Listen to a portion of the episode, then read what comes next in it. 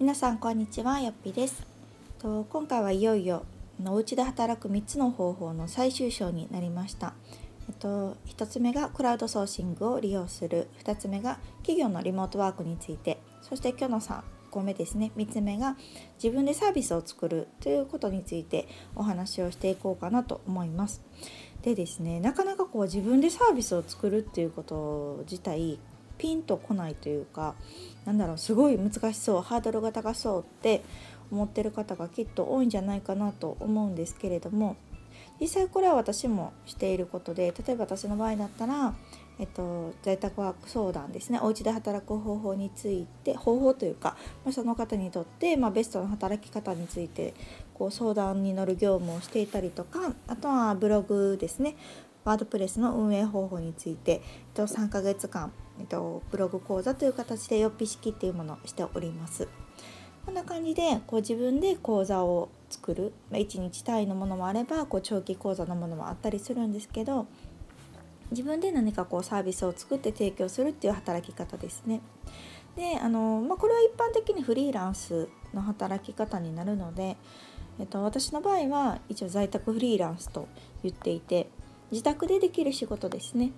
をメインに、えーと、やっていくフリーランスとして活動しておりますが、あのー、これはですね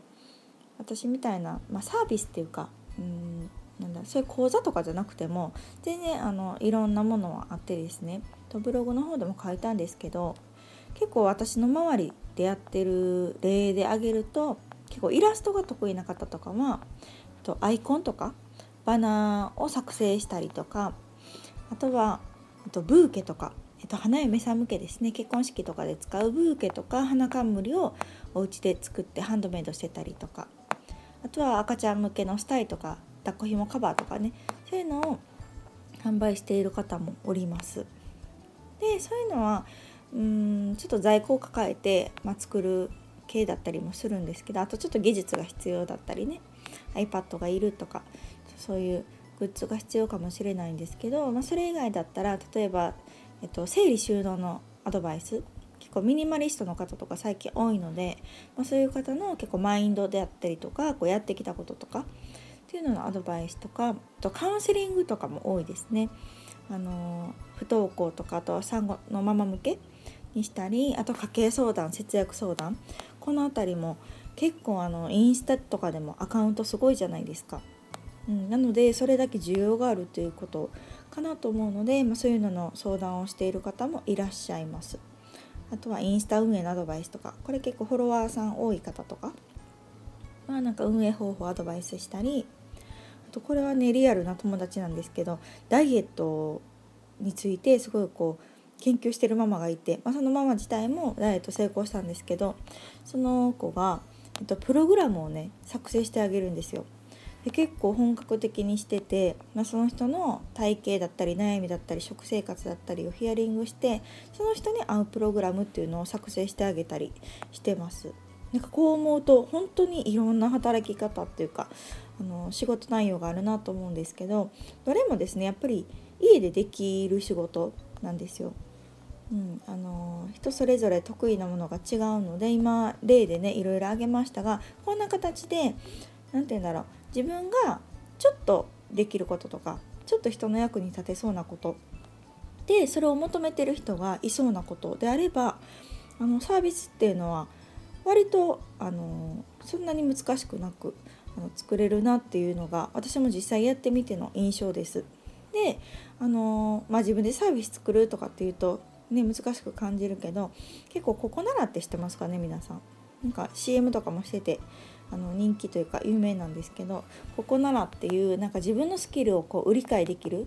サービスのサイトだったりするんですけどそういうので今もいっぱい発売されてます。のでちょっとパソコン触れるとかちょっとハンドメイドできるとかちょっとこういうの詳しいから相談乗れるよみたいなことが本当に仕事になって買う人がいればね売ることができるのでそんな感じで本当にこうちょっとしたものを自宅にいながら仕事にするっていうのはすごく今普及しているなと思っています。で、まあ、こういうココナラとかを使うとどうしてもこうね仲介手数料というかマージンが取られてしまうんですけど、まあ、これが自分でできるようになると、まあ、例えば SNS でもいいんですけど、まあ、自分のサイトねブログ立ち上げたりとかして、まそこで受付とかするともちろんそういう手数料とかも取られることなくね自分でできるので本当にこう何て言うんだろうこのパソコンとかが SNS が普及している今にぴったりな働き方だなと思っています。で、えっと、前に紹介した1つ目2つ目のお家で働く方法との大きな違いっていうのはやっぱりかなり自由度が高いですね。あのもちろん雇用されてるわけでもないし何かの仕事を受けるっていう形でもないので自分で仕事を生み出すっていうのスタンスになるんですね。なので、まあ、単価を自分で決められたりとかあとはこう少ない時間でも会社員以上の収入を目指すことができるっていうのもすごく大きなメリットかなと思います。うん、なのでこうなかなか単価を上げるって、うん、またあの今度のゆっくりお話ししようかなと思うんですけど単価を上げないとやっぱり働く時間っていうのは減らないんですよね。あの目標の金額があるとね例えばもう時給1,000円とか1,500円だったらね仮に月に10万円とか20万円って思うともうじゃあ何時間は働く時間が必要ですってもう決まるじゃないですか。でもその単価を上げることによって働く時間を減らす自由な時間を増やすっていうのができるのは私はすごい魅力に感じております。だから今こう子育てと両立しやすいって感じてるんだと思うんですけど、うん、やっぱりこうそうだな自分で決められることが多いっていうのは本当にすごくメリットで、まあ、単価だけじゃなくって仕事内容もそうだしあと時間とかもですよね。うん、働く時間も週に1回にしようとかうん、何時間までにしようとかっていうのも決めることができます。うん、あと意外なメリットとしては、えっと、不要のままでも開業ってできるんですね。なので私はすごく専業主婦の方にこそこの働き方をおすすめしてるんですけどあのいきなりね売り上げがじゃあめちゃくちゃ出るかっていうと正直分かんないんですよ。うん、保証があるものではないので、うん、でもうん、今例えば専業主婦で旦那さんの扶養に入ってるとします。そしてその扶養のまま開業準備ができて実際仕事が受けれる作れるってなったらうん、まあ、最悪そんなに売り上げがもしね立たなかったとしてもあんまり損することって実はなくって。扶養のままだったらもろもろのね税金とかもカバーされるしうんその必要な材料費とかがいるものはちょっとね多少もし売れ残ったりしたらマイナスになるかもしれないですけどそういうサービス面とか相談アドバイスとかだったら元でもいらないじゃないですか。うん、なのですごくこうやることのメリットしかないというかあんまり損することがないんですね。実際私もあの開業するためにかかったお金って本当ないので、うん、もうやるだけ得というかやってみる価値はあるんじゃないかなと思います。うん、あとそうそうえっとねフリーランスなのでこう必要経費、まあ、実際かかったお金ですよねそういう材料費とかもそうだしパソコンとか通信費とか、まあ、そういうものがもろもろこう経費になるのでこう当たり前にかかっていたお金普通に生きていても生きていてもって大げさですけど例えばこう自宅にいてあの、まあ、家賃かかったりとか電気代かかったりとかってするじゃないですか。なんかそういうのが一部経費として認められるので税金面でも結構お得なんですね。あの扶養内容扶養を外れて働くとしてもこういうところがであの節税できるというか経費として換算できるのであの私はすごくお得にチャレンジができる働き方なんじゃないかなと思っております。じゃあ逆にこうデメリットは何かというとデメリットというかもうこれは仕方がないんですけどやっぱりこう一から自分で作り上げていかないといけないのでそれが一番大変かなと思います。例えば、うん、自分には何が提供できるんやろうって考えることとかあのじゃあそれをどこで PR していこうかなとかでサービスってどうやって作っていこうかな価格どうしようかなとかなんかそううのを考えるのって結構大変じゃないですか。なのでやっぱりそこを考えるのが一番デメリットというか一番大変なところかなとは思います。うん、なのでまだまだねこうメジャーな働き方ではないのでなんか見本となるような人に出会わないとイメージがしにくいというかなんかこんな感じで働けたらいいなとか、うん、私やったらこんなサービスできそうかなみたいなのがこう想像できる人に会えればいいと思うんですけどなかなかそこが、うん、具体化するまでっていうのが大変かなっていうところは思いますが、まあ、でも逆に言うとそこぐらいじゃないですかね。うん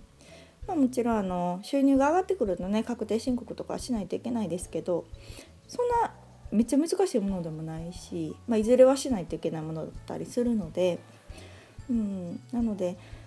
うん、デメリットを挙げるとするとそのサービスを作るまでがちょっと大変ということとあとはその、まあ、サービスの提供というか専門知識以外のことですよね。そういう、うん、発信力だったりとか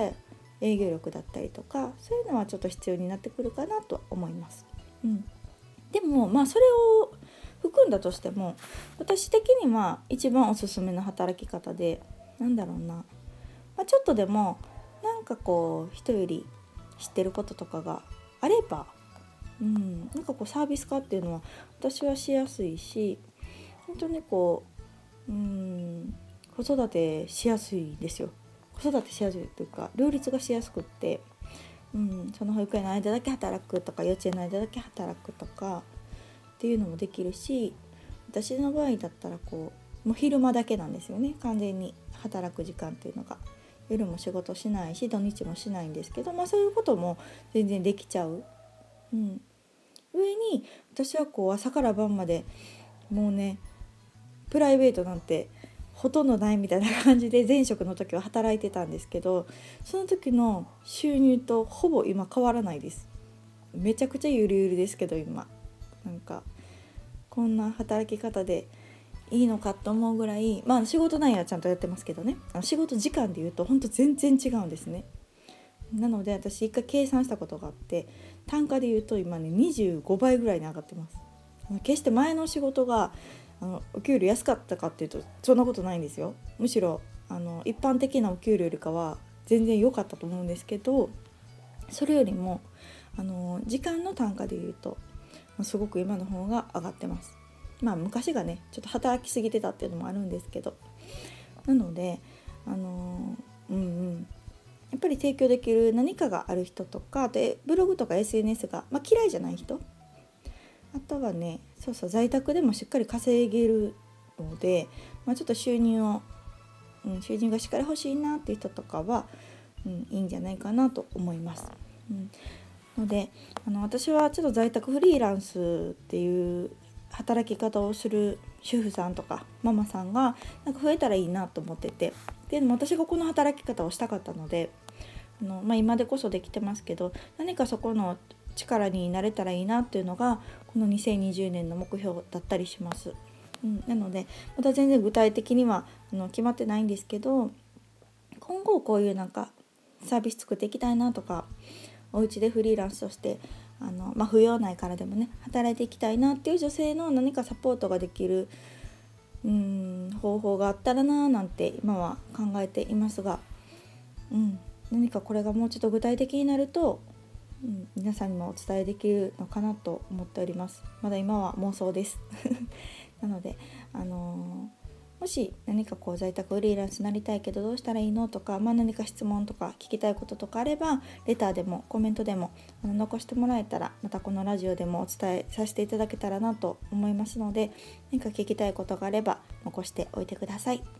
はい、というわけでえっと、全3回にわたってですねこのお家で働く3つの方法というお話をさせていただきました、まあ、これがあの私の中では結構軸になるかなと思っていてここから派生するものはねまたちょこちょことこのラジオでもお話ししていけたらと思っておりますのでまた聞きたいこと教えてください。ではまた次回お楽しみに。さよなら。